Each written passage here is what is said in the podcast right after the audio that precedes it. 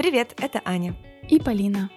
В наших головах полно идей и планов, которые хочется осуществить. Но самостоятельно принять решение и сделать первый шаг к переменам бывает сложно. Поэтому мы будем встречаться каждую неделю и договариваться пробовать что-то новое. Ну что, начнем с понедельника.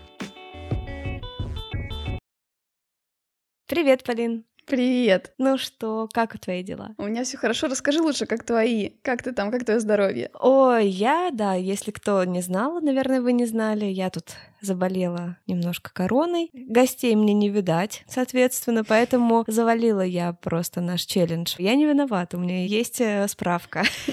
Конечно, неприятная эта штука, но в целом не стоит э, бояться чего-то непредвиденного, каких-то крайних случаев. Нужно быть внимательными, осторожными. Если ты дружишь э, с какой-то объективностью, с адекватностью. И, и с врачами. И с врачами, да. У тебя есть друзья, которые могут тебе помочь и подсказать. В общем, ничего страшного прорвемся. Ну, мы поняли, что челлендж у тебя, соответственно, не сложился на этой неделе. Официально откосила. Да, да. Но у меня немножко был все таки Я пригласила подругу, в принципе, уже на момент, когда мы с тобой общались, я знала, что у меня будут гости. На самом деле, хорошо очень провели время, давно не виделись, девочкой было очень приятно. Я заметила, что ей было легко, несмотря на то, что я так гостей сейчас принимаю, в основном параллельно с, с ребенком, там, угу. одной ногой там подкидываешь ребенку игрушки, другой рукой наливаешь чай гостям, ну, как можем. Подготовили подготовила ей подарок тоже. Мне кажется, это было немножко неожиданно, потому что праздника какого-то сейчас э, не было. Подготовила подарок э, по ее увлечениям. Было очень тоже приятно, что ей он был к месту. Как мило. Так что постаралась, мне Ходите кажется... в гости к Полине, в общем. Да. Она там подарки дарит. Да, в общем, мне еще это предстоит не скоро тебя навестить и получить какой-нибудь подарок или угощение там у тебя. Потому что, да, я тут, конечно, в изоляции еще минимум на две недели. знаешь, не могу сказать, что ощущение изоляции — это какой-то новый и неведомый для меня опыт. Вообще в жизни я неоднократно сталкивалась с этим чувством изоляции того, что ты несколько на обочине жизни или на обочине коллектива. Вот, поэтому я сегодня хочу поговорить э, с тобой про буллинг, про такое понятие, угу. как мобинг, как э, периодически коллектив может выбрать э, для себя жертву и начать активные или пассивные действия по изолированию, так скажем, этого человека, давлению на его психическое, эмоциональное состояние, а в крайне угу. тяжелых случаях и физиологическое. У тебя прям были, да, ситуации в жизни, да, такие? Да, знаешь, честно говоря, в той или иной степени это сопровождает меня на протяжении всей жизни, начиная от э, школьных коллективов, потому что я трижды меняла школу в пятом классе, потому что мы поняли, что нам далеко ездить и неудобно, выбрали школу ближе к дому. Второй раз, когда я переехала из Нижнего Новгорода в Санкт-Петербург, это было уже в одиннадцатом классе, и вот здесь оно, пожалуй, в полной красе зацвело, потому что когда такой взрослый возраст, уже люди заняли определенные свои позиции. И когда вторгается какое-то новое звено в систему, в любую систему, в принципе, она подвержена некоторой неустойчивости, и что-то может произойти. А учитывая, что буллинг, да, часто проявляется в коллективах, которые собраны искусственным образом. Если даже в университете хотя бы мы, если повезет, выбираем компанию, себя, да, да, компанию, выбираем угу. себе, собственно, то направление, скорее всего, которое нам интересно. Ну да, больше общности. Да, и плюс уже в целом люди чувствуют себя взрослее и увереннее. И все на равных приходят в одну точку, понимаешь? Все пришли, все в позиции новеньких, для них, ну, да. для всех все это неизвестно. Ну да, в школе еще бывает бывает, что кто-то, например, по интересам уже опережает, то есть кто-то вырос чуть быстрее, сформировался чуть быстрее и начинает mm-hmm. уже кого-то вот по каким-то таким искусственным признакам притеснять. Да, ты знаешь, э, я помню, что когда я в одиннадцатом классе с этим столкнулась, мне было довольно тяжело, потому что это было сопряжено с переездом, и тогда получалось, что это единственная обратная связь, которую я получаю, да, от людей, которые меня окружают, это то, что со мной что-то не так. Конечно же, в этой школе даже мне удалось найти коллектив коллектив людей, это был на класс помладше ребята, которые хорошо ко мне отнеслись, но и то хорошо ко мне отнеслась только, по-моему, мужская часть и пару девочек. А из-за того, что ко мне хорошо отнеслась мужская часть, это как бы послужило второй волной, понимаешь, негодования. Mm-hmm. И их, знаешь, раздражало просто абсолютно все. И моя фамилия, труднопроизносимая, непонятного происхождения, заканчивая, да, там моей внешностью, которая нестандартная, и все что угодно дальше идет. Я пыталась mm-hmm. понять, а что именно, как мне вести себя. Когда даже я пробовала и угу. спрашивать напрямую, эй, Типа, что не так? Я говорю, да все не так, просто бесишь. Ну да, но вот здесь можно как раз разграничить, наверное, да, понятие. Так или иначе, в подростковом возрасте дети склонны конфликтовать, склонны к каким-то группировкам. Наверное, это тоже естественный этап э, развития этого небольшого социума, класса. Но ситуация буллинга, да, о которой мы сегодня говорим, что отличает его от конфликта, это в первую очередь неравенство сил между агрессором mm-hmm. и жертвой. Четкое такое распределение ролей. Человек один, mm-hmm. а над ним издевается группа. Ну, можно еще сказать, что это, наверное, такое агрессивное доминирование, да, угу. вот в таких биологических терминах. Это эмоциональное, может быть, давление, может быть, да, физические действия. И самая главная вот опасность в этом для жертвы в том, что э, жертва может быть доведена до какого-то состояния, в котором она уже эмоционально себя не контролирует, поведенчески тоже. Может тоже перейти в какие-то агрессивные действия. И есть еще понятие для менее жестких действий угу. мобинга. Его обычно вот используют как раз если люди во взрослом возрасте с чем-то сталкиваются с подобным на работе. Не такие, может быть, э, явные действия, как там в школе, когда, не знаю, там рюкзак кидают в мусорку твой и прячут угу. твои вещи. Такого, кстати, у меня не было. Знаешь, в чем э, проблема буллинга, например, и мобинга в том числе? Очень редко действия происходят происходят напрямую, такие, когда очевидно нарушаются твои границы, происходит неравноправное действие в твой адрес, будь то там выхватывание и бросание в мусорку вещей, это как бы, ну, с этим можно обратиться, понимаешь, хоть куда-то. Угу. Плюс конфликт — это что-то, что имеет э, начало и конец, и какой-то исход, да? Ну да, это повторяющееся такое действие. Да, и конфликт на почве чего-то может возникнуть, какой-то предмет разговора, когда ты можешь быть угу. объективным, угу. отстоять свою позицию, дискутировать и решить как-то это словесно, а когда происходит боль буллинг или мобинг — это нечто, что невозможно уловить, оно неосязаемо. Тебе не дают ответа. Тебе не дают ответа. Даже когда ты пытаешься выйти на разговор, пассивно-агрессивная форма включается, ну, да. типа, о чем ты говоришь? Я не понимаю. Ха-ха-ха, ты себе придумала все, наверное. Да, у меня самой в жизни таких ситуаций, ну, если и были, то они совсем легкой формы. Я угу. сейчас расскажу чуть подробнее, но заметила тоже, что с мобингом реально сталкивались многие на работе. То есть это может быть такие проявления. Знаете, когда вы заходите, например, в помещение и вдруг замечаете, что все замолкают. Угу. Возможно, говорили про вас. С вами, например, не садятся рядом угу. в столовой. Или от вас могут утаивать какую-то информацию рабочую. Не сообщать вам про какие-то вещи, угу. и потом так, ой, а я забыла тебе сказать, да? Ну вот, вот, вот эти ситуации, это тоже проявление угу. такого некого э, давления. Ну и понятно, что слухи, сплетни про человека. Бывает еще, когда это происходит со стороны руководства. Здесь это немножко сложнее. Ты знаешь, кстати, по поводу руководства, как может руководство спровоцировать мобинг по отношению к одному из сотрудников, сотрудников, когда он, например, его выделяет. Когда речь касается каких-то креативных моментов, да, и сотрудник может проявить себя, предложив э, какую-то классную идею, и если вдруг прилюдно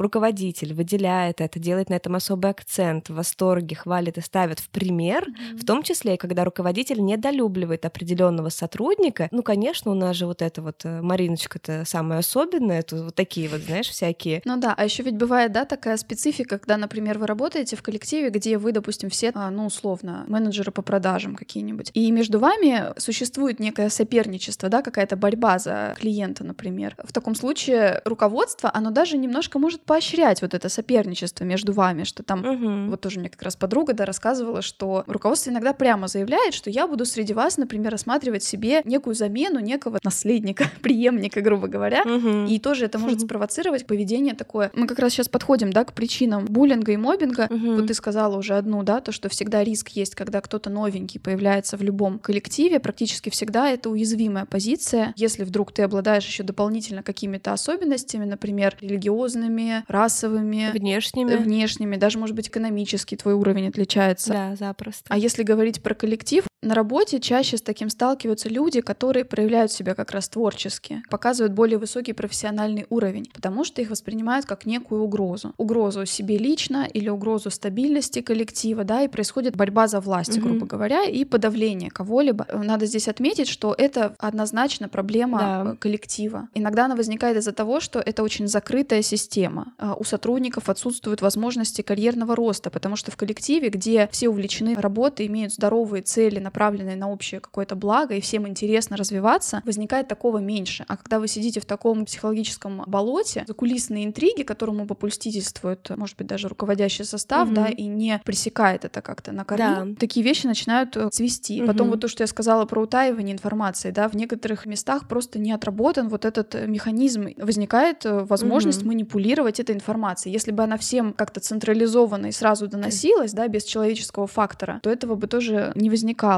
Я тоже читала о том, что когда коллектив бывает очень застарелый, я имею в виду, что когда не происходит каких-то явных смен в составе, а какого-то роста, понятного роста, да, то есть сделав то-то и то-то, да, в такие-то, такие-то показатели, ты получишь такую-то должность. Когда вот эта вот иерархия, как выстраивается вот эта карьера в компании, не ясна, не прозрачна, и людям кажется, что они являются друг другу конкурентами, и что единственный способ их как-то удержаться на этом месте, либо куда-то продвинуться, это за счет того, что ты унизишь способности или моральный дух другого твоего, в кавычках, соперника. Когда есть, да, четкая такая система, в этом нет необходимости. Плюс элементарная скука. Представляешь, элементарная скука в компании, когда работники все заняты интересным проектом, и у них есть нагрузка такая, которая предполагает восьмичасовую включенность в рабочее время, ну просто некогда заниматься этим терроризмом. Когда люди сидят, у них недостаточно нагрузки, и они почесывают э, затылок, что бы им поделать, снимают трубочку, говорят, ой, а ты знаешь, что тут Наташка у нас видела, что отчебучила? Ты пришла в джинсах, какие, я не знаю просто просто, как это происходит. Никогда в этом не участвовала. Не была этим человеком, который может состоять mm-hmm. в группе против кого-то. Именно из-за того, что я довольно много в жизни сталкивалась с этим. Периодически попытки включить меня в обсуждение какого-то человека ну, да. меня очень коробит. Если я вижу, что трое моих там хороших коллег, с которыми я имею дружеские отношения, вдруг начинают кого-то поносить, я всегда встану на сторону человека, даже если я согласна, например, я постараюсь как-то чуть-чуть хотя бы перевесить вот эту нагнетающую атмосферу. В целом в коллективе бывает очень напряженная обстановка. Напряжение накапливается вне зависимости от того, пришел туда новый человек или слишком долго сидит какой-то угу. старичок. Просто это такой спусковой крючок. Да, любое общество, любой коллектив, там генерируется напряжение. Будь то большие требования, может быть, от руководства. Та же скука может явиться фактором определенного напряжения. И как только появляется элемент в системе, который, возможно, кажется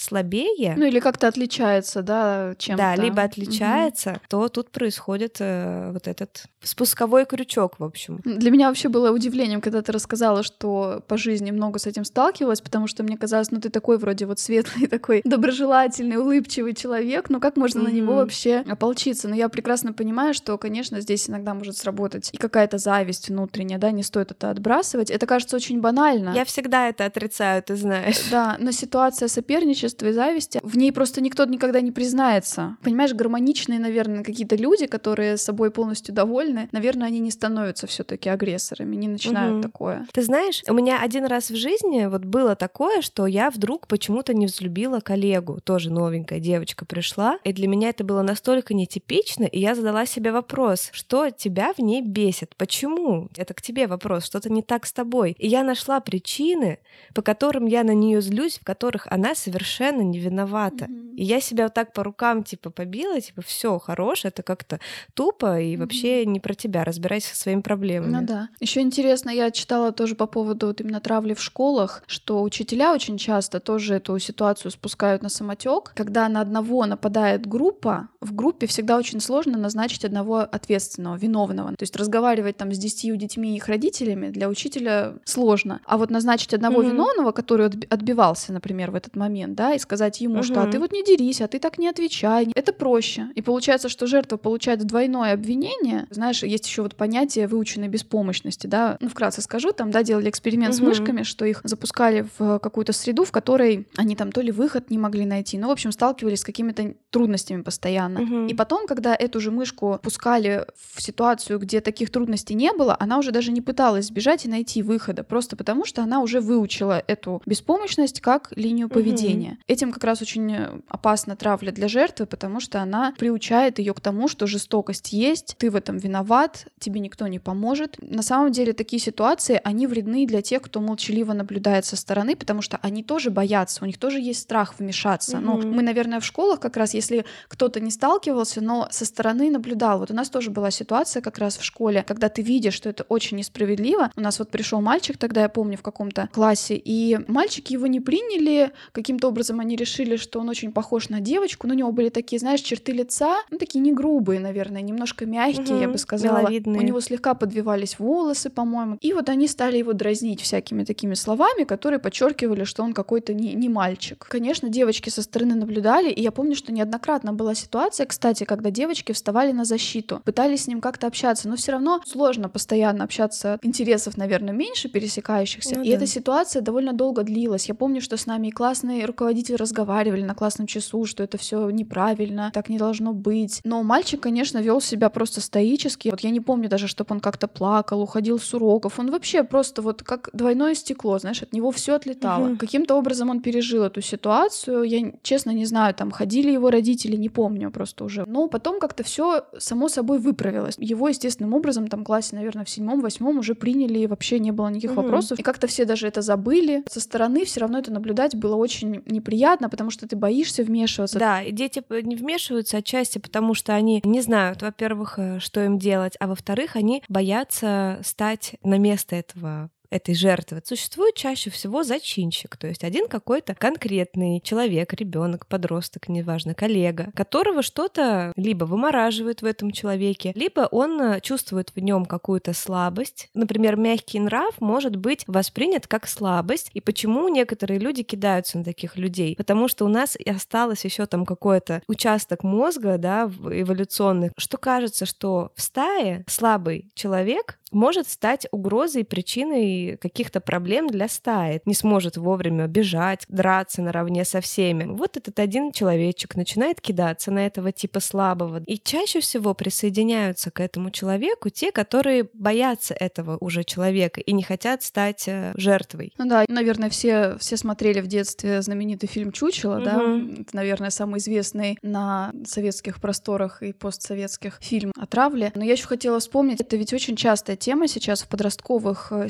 сериалах. Из литературы я очень вспоминаю, ты не читала такую книгу «Повелитель мух»? Еще нет. Вот, она очень интересная. Она, по-моему, она даже в англоговорящих странах, она входит в перечень школьной литературы, да, обязательной к прочтению. Вкратце, в результате такой авиакатастрофы на острове оказывается группа детей. Сразу среди них возникают два лидера, выделяются. Они пытаются каким-то образом, да, построить общество. По сути, дети перенимают от нас, от взрослых, вот эти все модели поведения. Если честно, книга очень страшная. Ё-моё там происходят очень трагические события. Советую почитать. Ну вот я без слез не могла читать эту книгу, конечно, она, она тяжелая очень. Ужас какой. Еще я вспоминаю, был, например, сериал тоже несколько лет назад э, прогремел «13 причин почему». Он тоже интересный, там 13 серий было в первом сезоне, и почему их 13? Это были 13 аудиокассет, которые девушка оставила после своей смерти. Каждая кассета относилась к кому-то из ее ее знакомых, mm. кто, по ее мнению, так или иначе сыграл свою роль в том, что она к этому пришла. Ну, реально тяжело смотреть такие вещи, и ты понимаешь, что mm-hmm. Если эта тема так часто обыгрывается, она реально ведь имеет, значит, смысл. Но знаешь, меня всегда поражало, почему не замечают этого в школе. Эта проблема игнорируется на уровне вообще всего руководства. Вот ты говоришь, что у вас в школе это обсуждалось на классных собраниях. У нас такого никогда не было. У нас явно были люди, которые периодически подвергались жестокому какому-то обращению, высмеиваниям. Ни разу не помню, чтобы взяли и сказали, что «Алло, ребята, это вообще неправильно, некрасиво, противозаконно. Вот этот мальчик, ты говоришь, стоически это перенес. Не могу утверждать об этом мальчике, но могу сказать по себе, что это тяжелейшая на самом деле психологическая ситуация. Да, безусловно. Я говорю просто про внешнее, да, проявление, что внешне да. он был собран всегда, да, не отвечал агрессии на агрессию. Хотя, кстати, это тоже вот отдельный, мне кажется, такой... Это, кстати, интересно. Я об этом тоже вот и хочу сказать, что они воспринимают отсутствие агрессии и зубов вот этих, да, показывания зубов в ответ на какие-то несправедливые действия или комментарии по отношению к себе, они это воспринимают как разрешение продолжать, то, продолжать это угу. делать, да. Да, и то, что учителя, знаешь, почему они не замечают этого и не поднимают этот вопрос, когда это уже становится проблемой, если учитель признает, что буллинг существует, это означает, что до этого он ничего не сделал и это проигнорировал, а это уже ошибка. Mm-hmm. Получается, что он признает свое соучастие с э, вот этим коллективом. В вопросах школьного буллинга необходимо, чтобы был какой-то значимый взрослый для детей, будь то классный руководитель, либо директор, либо целая группа каких-то родителей активных, да, то есть кто-то, кто скажет, что это не круто, и вы можете быть за это наказаны, исключены. И... Ну, кстати, в России я тоже нашла, что есть сообщество «Травли нет», как раз занимается фонд тем, что продвигает обучение эмоциональному интеллекту да, детей, предлагает антибуллинговые манифесты для школ, которые, например, Класс. каждый ученик э, подписывается реально. Подписывает. Да.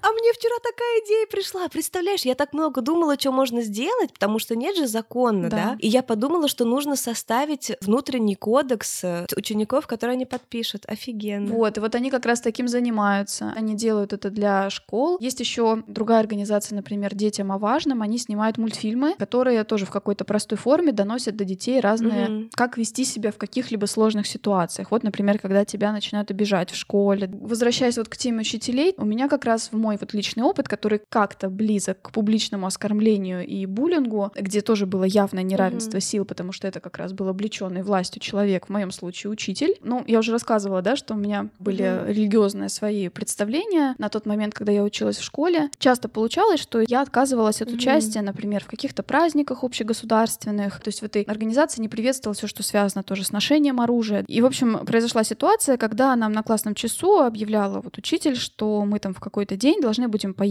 э, конкретно я помню, там, воинскую часть, что-то такое. Тоже надо сказать, я всю школу, mm-hmm. хотя имела вот эти все религиозные, да, свои представления, я никогда этим ни перед кем не светила. Я не рассказывала об этом практически mm-hmm. вот так явно. То есть в целом все понимали, что что-то там, да, эта девочка занимается, там, носит иногда с собой Библию. Не тыкала в лицо своей религии, да? Да, угу. я не тыкала в лицо, я никого не подстрекала, никого угу. на свою сторону не перетягивала. Я просто тихо не приходила на какие-то мероприятия и всегда после урока договаривалась об этом с учителями, что я вот не угу. приду. В данный момент там эта учительница, видимо, у нее сработал, может быть, тоже какой-то личный триггер, что я таким образом отделяюсь от коллектива, разрушаю какую-то атмосферу. Я прекрасно помню вот эту ситуацию, что она просто говорила это объявление, но каким-то каким-то образом вот у нее упал взгляд угу. на меня, я еще ей ничего не сказала, что я не пойду или угу. там что-то. Я собиралась подойти это сделать после урока, и вдруг она начинает: ты отделяешься, ты нарушаешь атмосферу в коллективе, я вообще не понимаю, как существуют Ой. разные религии, это все нужно запретить. Я попыталась сначала остановить ее, да, то есть я сказала типа давайте поговорим после урока, давайте я к вам подойду после урока. Ее было не остановить. Угу. Вот сейчас я думаю об этой ситуации, я бы вообще долго не думала, просто включила бы диктофон или видеозапись и просто потом пошла бы к директору и как бы угу. до свидания работа у этого человека, потому что это абсолютно угу. не педагогично обсуждать публично особенности ребенка, оскорблять его при всем классе. В мою пользу немножко сыграло то, что мы все-таки были уже не маленькие, и это был десятый класс. Обычно так, знаешь, на классном часу там все переговариваются, что-то своими делами занимаются, угу. но тут они все замолчали и стали слушать, потому угу. что они поняли, что происходит что-то не то. Все угу. понимали, что я совершенно не такой человек, как она расписывает это. Ей попытались возразить. Мне потом в тот вечер звонил весь класс э, спрашивать, э, как я там Классно. себя чувствую, да, и я почувствовала, конечно, такую поддержку от них, но я сама, конечно, выбежала со слезами, это было действительно очень тяжело. Угу. И вот исходя из этой ситуации, я могу немножко представить, как себя чувствуют люди, и я ведь тоже не дошла потом ни до завуча, ни до директора, потому что потом она как бы передо мной извинилась, вроде сошла на нет ситуация угу. через какое-то время. Вот очень сложно обратиться тоже за помощью, пойти к родителям даже, еще к кому-то. В моем ситуации да. тогда было, да, я понимала, что мне нужно закончить в ближайшее время, у меня предстоят экзамены, мне нужно закончить, у меня поступление скоро, и мне не хотелось угу. портить отношения с теми людьми, которые так или иначе имеют отношение к моему аттестату будущему. Конечно, естественно, этот вопрос не должен решать ребенок. Э, этот вопрос должны решать взрослые. Дети очень часто не рассказывают родителям, если хорошие отношения с родителями, родители их любят там, да, и защищают, они просто представляют, что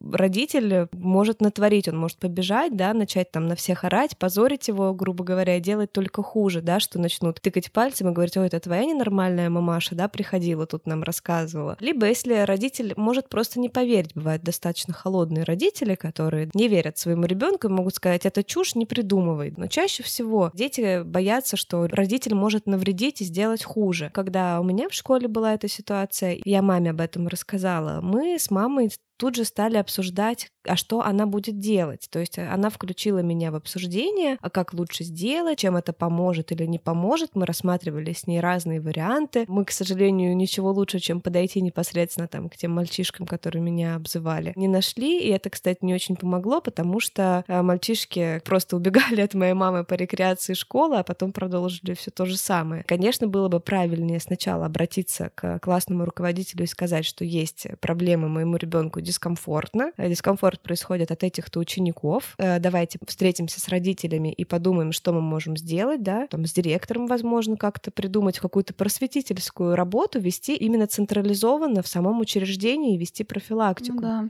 Это вот, кстати, важный момент, что родители, когда им ребенок о таком сообщает, важно очень правильно себя повести. Обязательно стоит его поблагодарить, да, сказать, что молодец, что ты мне рассказал об этом, спасибо, я обязательно тебе помогу. Не надо угу. давать нереалистичных обещаний, как раз, да, что мы сейчас пойдем пойдем, мы сейчас всех раскидаем, я да. все решу, всех накажут, да. Всех порвем. Ребенок, скорее всего, тоже волнуется, что его будут дразнить ябедой. Поэтому нужно объяснить ему, что он поступил правильно, рассказав, защищая себя. Это, наоборот, сильная позиция, что он попросил защиты. Да. Потом важно тоже ему подчеркнуть, что он сам ни в чем не виноват, потому что угу. это частая проблема, да, у человека. Он тоже думает, что он чем-то спровоцировал, и поэтому именно он с этим столкнулся. И дальше вот как раз то, что ты говоришь, твоя мама сделает очень правильно, потому что угу. предложить ребенку вместе подумать, что мы будем делать делать? Как ты думаешь, что мы можем попробовать сделать? Что бы ты хотел, чтобы я сделала? Понятно, что у вас, у родителя, угу. да, свой четкий план действий будет, но включить ребенка в это обсуждение этих планов очень важно. Я вот, знаешь, думала про то, что вот дело в том, что когда один человек, ты не нравишься одному человеку, и ты всегда можешь сказать, что это он дурак. А когда ты не нравишься сразу группе людей, а еще и когда это большинство, например, среди тех, с кем ты контактируешь, да. это давление очень жесткое на самом деле. И у меня было на работе одна однажды такое. Я видела, что я не нравлюсь э, определенному там количеству людей, да, девушек, с которыми я работала в одной службе, так скажем. Мы не имели каждый день какого-то контакта, но так или иначе я сталкивалась с ними по работе, и всегда это сопрягалось какими-то придирками в мой адрес. Да, все допускают какие-то ошибки, это понятно, но как-то интересно получалось, что их ошибки, которые видела я, не доходили куда-то выше, да, и решались на уровне э, своем между собой. А стоило мне хоть малейшую какую-то допустить ошибку или даже не ошибку, а просто, ну, какой-то нюанс, знаешь, это тут же было э, донесено до руководства, и создавалось ощущение постоянное, что я, блин, самый плохой человек э, на Земле. Долгое время, на протяжении года, я это просто игнорировала из-за того, что это было так как бы за спиной и в виде того, что, ну, мы же обоснованно тебе претензии предъявляем. А когда это начались уже с их стороны какие-то подставы, знаешь, это было тяжело. В какой-то момент одна из них просто напрямую мне высказала там коллективно в чат чате, что я вообще самый неприятный человек на Земле, и к ней подключились те же самые девушки, с которыми, видимо, они четко договорились о том, как они это сделают. Подтвердили, что да, так и есть. Вот в этот момент я сломалась. Я думала сначала, что мне просто кажется, и, наверное, у меня мания преследования или что-то вроде того. Так долетают до меня, знаешь, до меня долетали часто слухи о том, что приходит вот новый человек, и ему тут же про меня что-то плохое рассказывают. До какой степени нужно себя не уважать,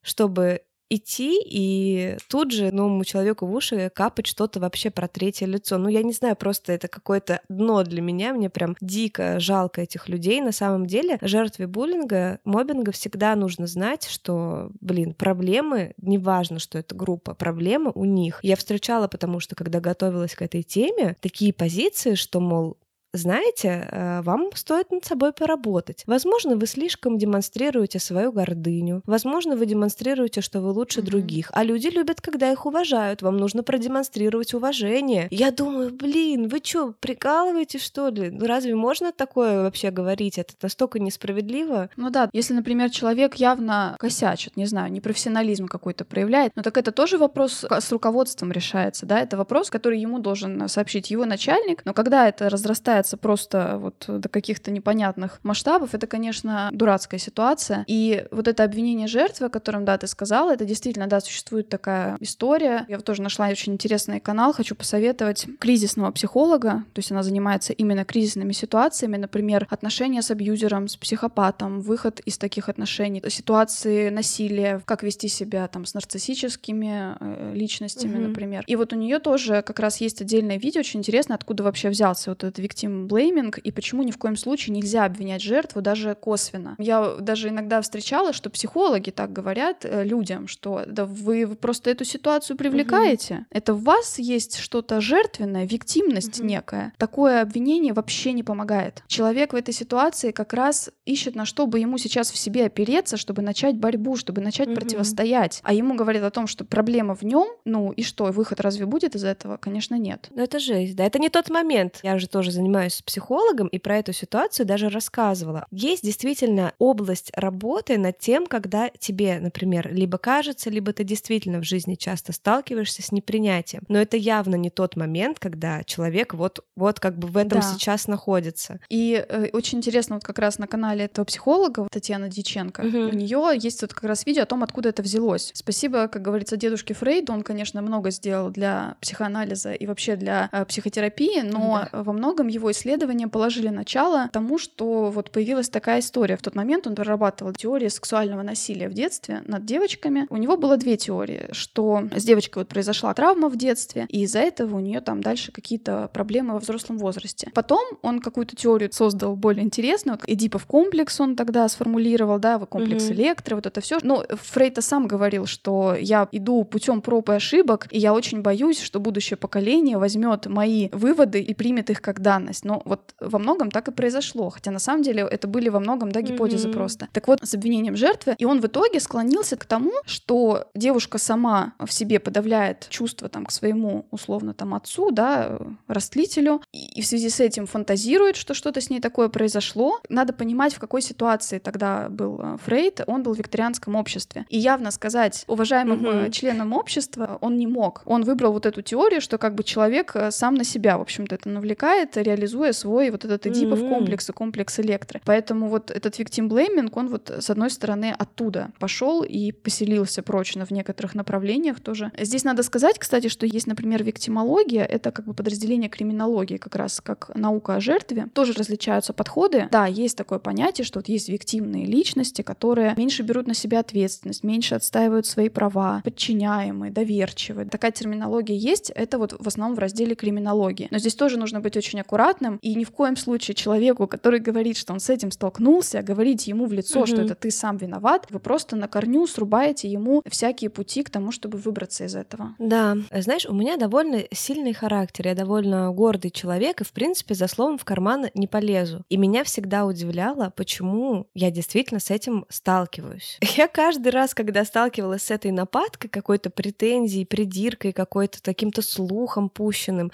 все время думала, блин, с чего вы взяли, что со мной это пройдет? Потом я думала, блин, так а я ведь ни разу не ответила ничего на это, именно потому что как раз повода не дают. Я стала думать, типа, окей, что мне делать? Там были такие советы, я изучала это через интернет, найдите зачинщика. На самом деле это довольно интересный совет. Не исключено, что был первый человек, который это все начал. И, наверное, его можно найти по частоте каких-то, да, там, э, проявлений с его стороны в твой адрес и прочее. Или можно действительно попробовать с ним поговорить напрямую, мол, что не так. Очень редко, к сожалению, но человек тебе скажет, да, вот мне была ситуация, и ты вот это сделал, и поэтому у меня к тебе негатив. Конечно, это маловероятно, но такой совет есть. Быть может, кому-то он поможет. Затем я поняла, что я никогда не отвечала ни на что. То есть даже когда напрямую напрямую как-то со мной, например, грубо общались или делали мне какое-то замечание, я чаще всего, ну, как-то пыталась нивелировать или даже зная, что этот человек ко мне плохо относится, я пыталась с ним мило общаться, показав ему, что я на самом деле хорошая, не враждебно настроенная, не нужно со мной ругаться. Провальная теория, потому что когда я начала вести себя, соответственно, тому, зная, да, информацию, как человек ко мне относится, прекращать с ним, например, элементарно mm-hmm. какое-либо там здороваться даже, отвечала жестко. Ну да, здесь же есть еще такая ситуация тоже тоже вот опять же много и фильмов таких подростковых есть, да, когда ты, например, пытаешься заслужить симпатию своего обидчика, вовлекаешься в дружбу, которая угу. в итоге оказывается тоже очень разрушительной и неприятной для тебя. Я вообще не представляю, как можно в дружбу. Но это такой же более, знаешь, более выстроенный, скорее всего, человек, он как бы такой, ага, ну ладно, подходи а, ближе, типа... чтобы я тебя уколол еще сильнее, понимаешь? План. То есть они могут сделать вид, что они тебя приняли, а потом уколоть угу. еще больнее. Не надо пытаться с ними подружиться, потому что они всегда найдут за что еще зацепиться. Что бы вы ни делали на самом деле. Да, поэтому я выбрала, наверное, самый адекватный способ, так как я не собиралась уходить с работы. Да, часто это именно к этому приводит, просто к смене да. работы, к смене школы, да. Ну, когда действительно ты не можешь перейти в другой отдел, не можешь ограничить с ними контакты, не можешь достучаться до руководства, что вообще-то ему стоит как-то обговорить. Мне, к счастью, удалось э, отдалиться от этих э, людей, то есть несколько сменить э, уровень взаимодействия с ними, перестать с ними контактировать и давать им повод, когда они могли бы оценить мою работу и донести о ее плюсах и минусах. Для меня это было, этого было достаточно. В какой-то момент я поняла, что они меня доконали, действительно. Блин, ну ладно, если бы ты не нравился одному человеку, но ты не нравишься там восьми людям. Это же значит с тобой что-то, ну, не мог могут 8 человек придумать что-то, значит, это действительно есть. А вот могут. А вот, оказывается, могут, да. Ну да. Еще интересный совет, мне кажется, тоже постараться перевести всю коммуникацию, задания, которые перекидываются в письменную форму угу. посредством да, электронной почты коммуникацию осуществлять, чтобы, если что, да, и у тебя есть эта переписка. Еще, наверное, стоит быть аккуратным тоже, поскольку есть э, кибертравля какая-то, тоже быть осторожным с тем, что ты выкладываешь в социальных сетях, потому что это тоже может стать дополнительным оружием для этих самых обидчиков. То есть быть внимательным тогда, насколько угу. они там за тобой наблюдают. Блин, даже у меня даже такое было. Ты представляешь, Полин, было такое, что из моих соцсетей какие-то слова, какие-то фотографии, ну, то есть стоило мне, например, в рабочее время сфотографировать свою кружку с кофе, это преподносилось руководству так, что я в рабочее время, мне нечем заняться, что я аж фотографирую кружку с кофе. На что я спрашиваю своего руководителя, я говорю, простите, а те люди, которые в рабочее время видят, что я сфотографировала кружку кофе, им есть чем заняться? Ну, то есть есть, и, конечно, главный момент — стоит укреплять самооценку и уверенность в себе, если вы с этим столкнулись. Стоит найти коллектив, куда ты придешь э, на равных с людьми, например, да, какой-то э, танцевальный, например, класс. Найти какие-то места, где ты будешь своим и где к тебе будут хорошо относиться mm-hmm. и принимать группу людей. Вот еще часто говорят такой тоже совет, что нельзя показывать напрямую свой страх, боль, обиду и злость, потому что именно этого чаще всего агрессоры как бы и ждут, что ты это продемонстрируешь продемонстрируешь, явно там расплачешься, угу. особенно если вот в школе это происходит. Ну вот это сложная для меня рекомендация. Она просто не для всего работает. То есть, например, когда тебя явно бьют, конечно, тут ты уже не можешь скрыть своих никаких расстройств, тебе действительно больно и плохо. Но если тебя обзывают, наверное, ты можешь быть более э, собранным, ну как бы не вовлекаться эмоционально в это происходящее. Это более сложный навык, но он может, наверное, сработать. Не надо пытаться одному воевать, это тоже важно. Если ты, например, являешься свидетелем, ты замечаешь, что к человеку какое-то такое особенное отношения у вас, да, в кавычках, как минимум, если mm-hmm. ты боишься тоже сам напрямую там об этом поговорить, ты как минимум можешь человеку сказать о том, что я это замечаю, и я на твоей стороне. Это уже будет неплохим шагом в сторону того, чтобы человеку придать уверенности в том, что он прав, что ему не кажется. Поддержать словесно человека будет уже неплохо. Mm-hmm. Да, знаешь, ты сейчас говоришь, и я понимаю, что я не помню ни разу в жизни, когда я расплакалась от вот этой ситуации прилюдно, да. И я помню очень мало людей, которые, видя это, пришли и сказали мне, что, знаешь, это какая-то жесть вообще. Знаешь, чтобы подтвер... кто-то подтвердил, что ты окей и что ты не виноват. Ну вот реально, я всегда, в принципе, с этим как-то э, справлялась э, как-то вот внутренне, и это может быть очень опасно. Но рассказать какому-то человеку о том, что, знаешь, вот у меня такая ситуация на работе, мне тяжело, даже какому-то, может быть, коллеге, который ты видишь, что он не включается в это, тогда у него будет повод сказать, что типа, да, это происходит. Потому что, знаешь, ну я тоже представляю себя на месте человека. Он где-то слышал, что про тебя говорят какую-то чушь неприятную, да, и он такой приходит к тебе и говорит, ты знаешь,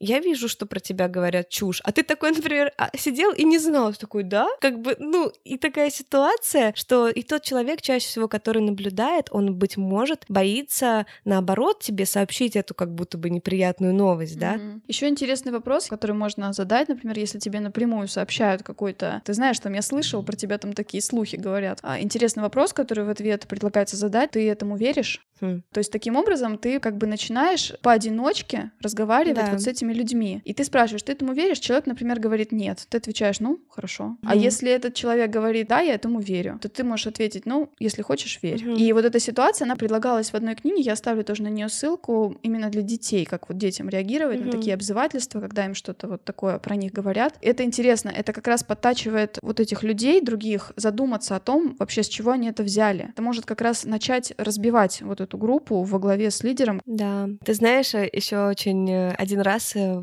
зачинщик спалился вот в моей ситуации, тоже хочу рассказать. Помню, была ситуация, когда на корпоративе группа вот этих девушек, которая была настроена против меня, каким-то образом договорились э, с руководством или как-то, я не знаю, как это вышло. Скорее всего, это была договоренность, потому что меня посадили за стол отдельный от всех с какими-то непонятными людьми. Я села, была в полном шоке, не убежала. Нет, естественно, блин, я никогда не показываю, что мне как-то... Я, все, я наоборот распрямляюсь так и наоборот считаю себя все равно Гордо иду. да. гордо иду в туалет, рыдаю там, а потом уже...